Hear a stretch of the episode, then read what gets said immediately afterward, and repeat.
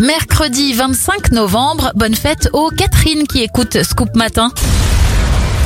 Les événements. Alfred Nobel dépose le brevet de la dynamite en 1867. Oui, oui, c'est bien le même Alfred Nobel qui lancera le prix à son nom.